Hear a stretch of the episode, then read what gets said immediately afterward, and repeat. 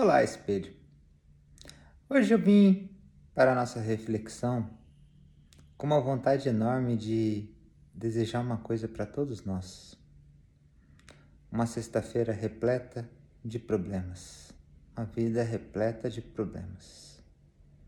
Desejo para mim e para vocês todos muitos, muitos problemas. E aí você deve estar ouvindo agora e falou assim: esse cara realmente está louco. O cara está me desejando problema numa sexta-feira. E aí eu volto a Ford, que fala que se você pensa que vai dar certo ou pensa que vai dar errado, das duas maneiras você está correto. E por que, que eu desejo uma vida cheia de problemas? Para a gente voltar algum tempo atrás, para a gente poder voltar a sonhar, para a gente poder voltar a ter o verdadeiro amor pela vida, em resolver os problemas de uma maneira positiva. Os problemas estão desde o momento em que nos conhecemos por gente.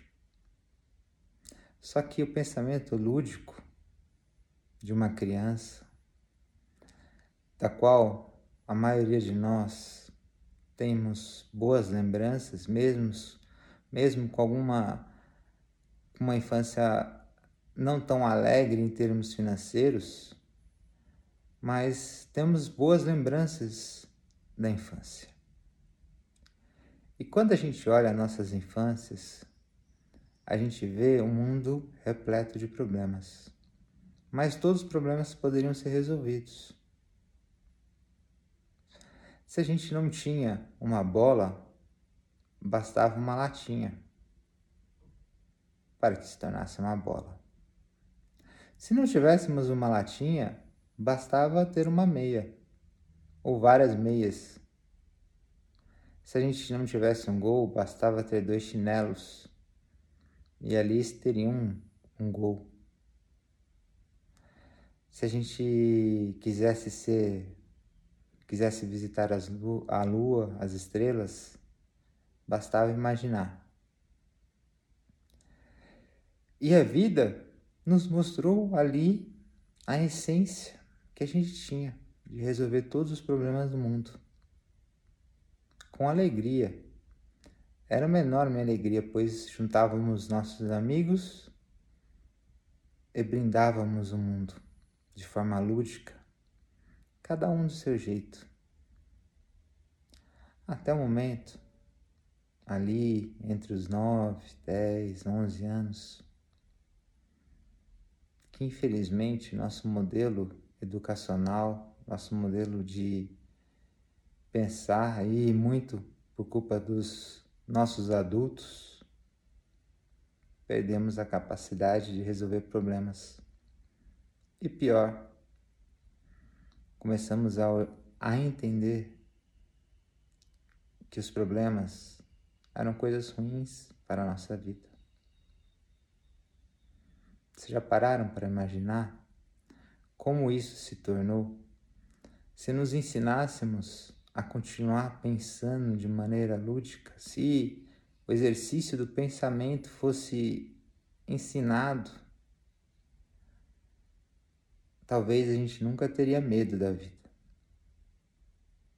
Mas não não nos ensinaram a continuar pensando daquela maneira. Falaram que a gente era errado, que a vida era difícil, não poderia ser resolvida assim. E aí foi quando os problemas começaram a ser apresentados como coisas ruins e difíceis e punitivas. Começando na escola. Até a primeira série, os problemas eram todos resolvidos em grupo, em conjunto. A professora nos ajudava. Em determinado momento, abruptamente, o problema se tornou ruim. Não houve uma transição fácil do problema que era resolvido de tão, uma maneira tão simples para algo que se tornou o maior pesadelo que carregamos até hoje. Primeiro, nas escolas, as provas, as perguntas dos professores em forma de problemas. Venha resolver esse problema, Mariazinha. Venha resolver esse problema, Joãozinho, no quadro. E quando você errava a raiz cúbica de 9, a sala te ridicularizava. Quando os problemas nas provas e você não sabia resolvê-los, ou você errava, você era punido e poderia ser reprovado. E reprovar seria perder seus amigos, perder a continuidade. Você começou a observar o problema como uma coisa ruim. E aí você começou a prestar atenção no problema dos adultos. E aí você ouvia seus pais discutindo sobre problemas financeiros e o sofrimento que eles tinham quanto a isso. E você começou a entender que o problema era algo muito ruim para a sua vida, pois trazia sofrimento. Você era ridicularizado e a partir do momento que a gente tomou consciência disso, a gente começou a evitar problemas a qualquer custo. Seja decorando respostas para a vida, seja evitando pensar, ou apenas fazendo decretos sem entender o porquê, justamente para que a gente evitasse ter problemas. E isso continuou durante toda a nossa adolescência. A maioria das escolhas profissionais não foi na busca de identificar o problema que você queria resolver para a sua vida, e sim um caminho de sucesso que alguém já tinha traçado ou que você tinha observado que não lhe precisava fazer pensar. E hoje, no trabalho, na vida adulta, todo problema para a gente se torna um fardo e a vida começa a ficar pesada. Quer uma coisa pior para uma sexta-feira de trabalho? É ouvir seu chefe falando, Ih, temos um problema. O coração para ou acelera de uma maneira gigantesca, porque nos lembra que terá dificuldade se a gente não conseguir resolver, seremos punidos, seremos ridicularizados, ou perderemos coisas, perderemos nossos empregos, nossos relacionamentos. E a gente parou de imaginar soluções. A gente começou a evitá-los de qualquer maneira possível e a tentar resolvê-los de qualquer maneira para justamente evitá-los. É muito complexo essa relação, porque quando a gente começa a fazer decretos sobre a vida, do que queremos ser, do que precisamos ser, sem entender os problemas que nós queremos resolver, a gente começa a ter uma vida fantasiosa não é uma vida igual criança, onde a gente resolvia de fato os problemas. A gente aprende a viver uma vida evitando-os. É comum você ouvir alguém falando: Nossa, preciso entregar isso até as 5 da tarde. Por quê? Por que você precisa entregar isso até as 5 da tarde? O que vai lhe acontecer se você entregar na segunda-feira ou na terça-feira? Vai frustrar as expectativas de alguém? Ou vai lhe trazer um problema? E por que esse problema é ruim? Por que não questionar qual é o problema de se entregar isso em outro dia? Medo. Medo das consequências. ao viver uma vida onde a gente permite que o medo seja a reação principal que nos rege e não o pensamento e não o amor, a gente começa a ter uma vida cada vez mais vazia, com menos propósito, com menos gratidão e com muito mais preocupações. Pois o problema nunca deveria ser uma preocupação, deveria ser uma diversão resolver. Deveria ter ali uma grande oportunidade de a gente exercer uma maneira diferente de pensar, de errar, inclusive. No Guia do Mochileiro das Galáxias, tem uma frase que eu gosto muito, que fala: Existe uma maneira muito simples de aprender a voar. É fácil. É só se jogar ao chão. Se você errar, então você estará voando. Quantas vezes nos jogamos ao chão? Nenhuma. Por quê? Porque a gente acha que vai se esborrachar, nos machucar, vamos ter um problema a ser resolvido. Vamos ter que passar curativo. Talvez a gente machuque o joelho.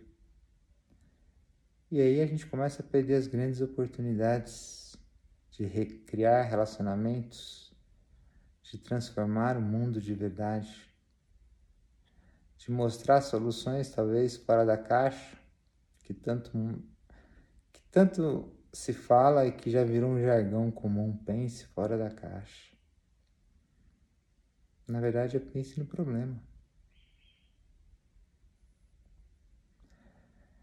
É comum fazer decretos Quero emagrecer 2 quilos. Qual é o problema que te leva a querer emagrecer 2 quilos?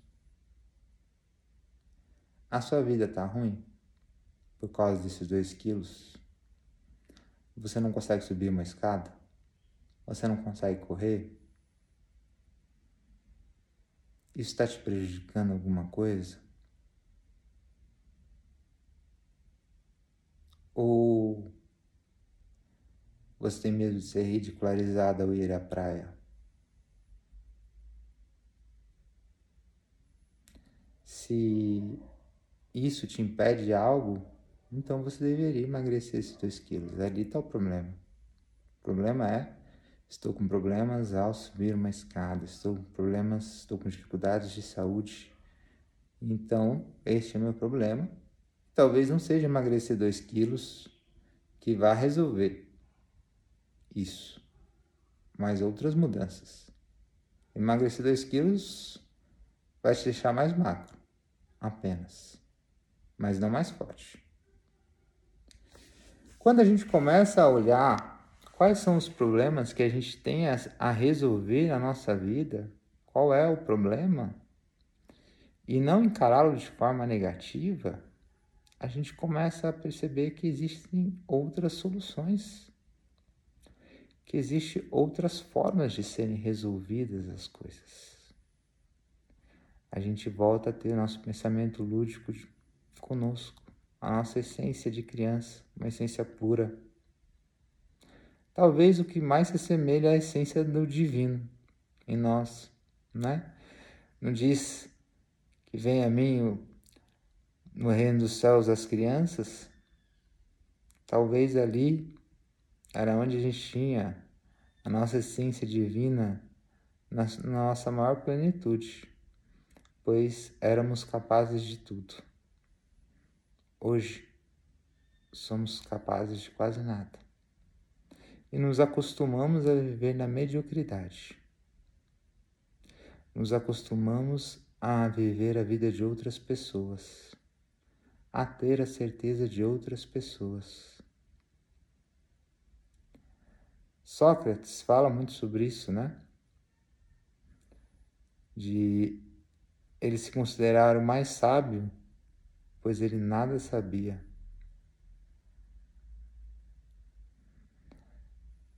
E Nisso começou a procurar as respostas para a vida.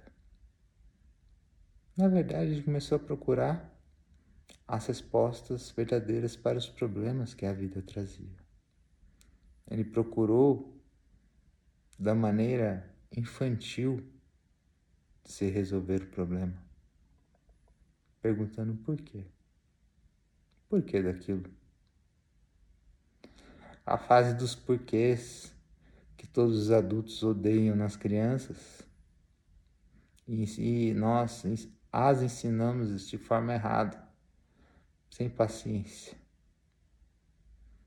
Porque quando a vida é cercada de porquês, é uma vida que tem muito significado. Que queremos entender as diversas maneiras. E porque aquilo ali é uma coisa ruim, porque aquilo ali não pode ser algo bom. Eu queria que vocês refletissem aonde vocês perderam a capacidade de analisar que o problema pode ser uma coisa muito positiva na nossa vida. Eu não tenho uma resposta para você. Eu não tenho uma solução mágica para resolver todos os problemas. Só existe uma forma: pensar sobre eles, encarar a maior quantidade de problemas possíveis.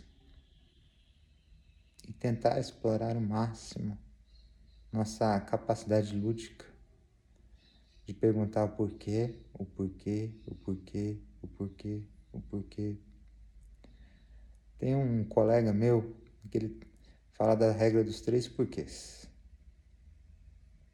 quando alguém lhe traz um problema ou lhe traz alguma situação ou uma afirmação, ele fala que geralmente a pessoa não consegue passar do terceiro porquê daquela, daquela situação.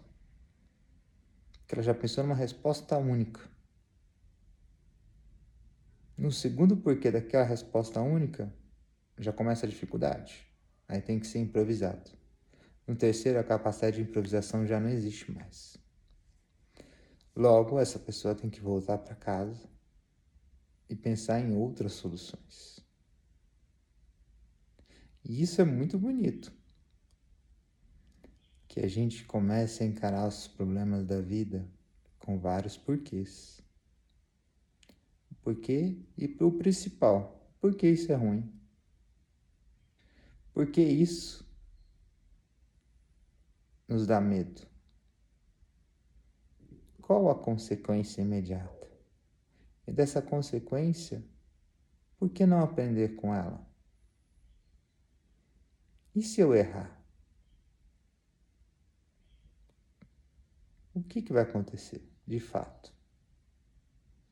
E se desse erro não surgir outras oportunidades que vão me fazer ir ao espaço? Ou criar uma nova bola de futebol com uma latinha e ser feliz. Quando a gente voltar a encarar os problemas da vida com felicidade, a gente vai ter a essência de Gonzaguinha, a alegria de ser um eterno aprendiz. E para encerrar a nossa reflexão de hoje, vou deixar uma música junto com o meu desejo que a sua vida seja repleta de problemas. Ao meu espelho, uma boa reflexão.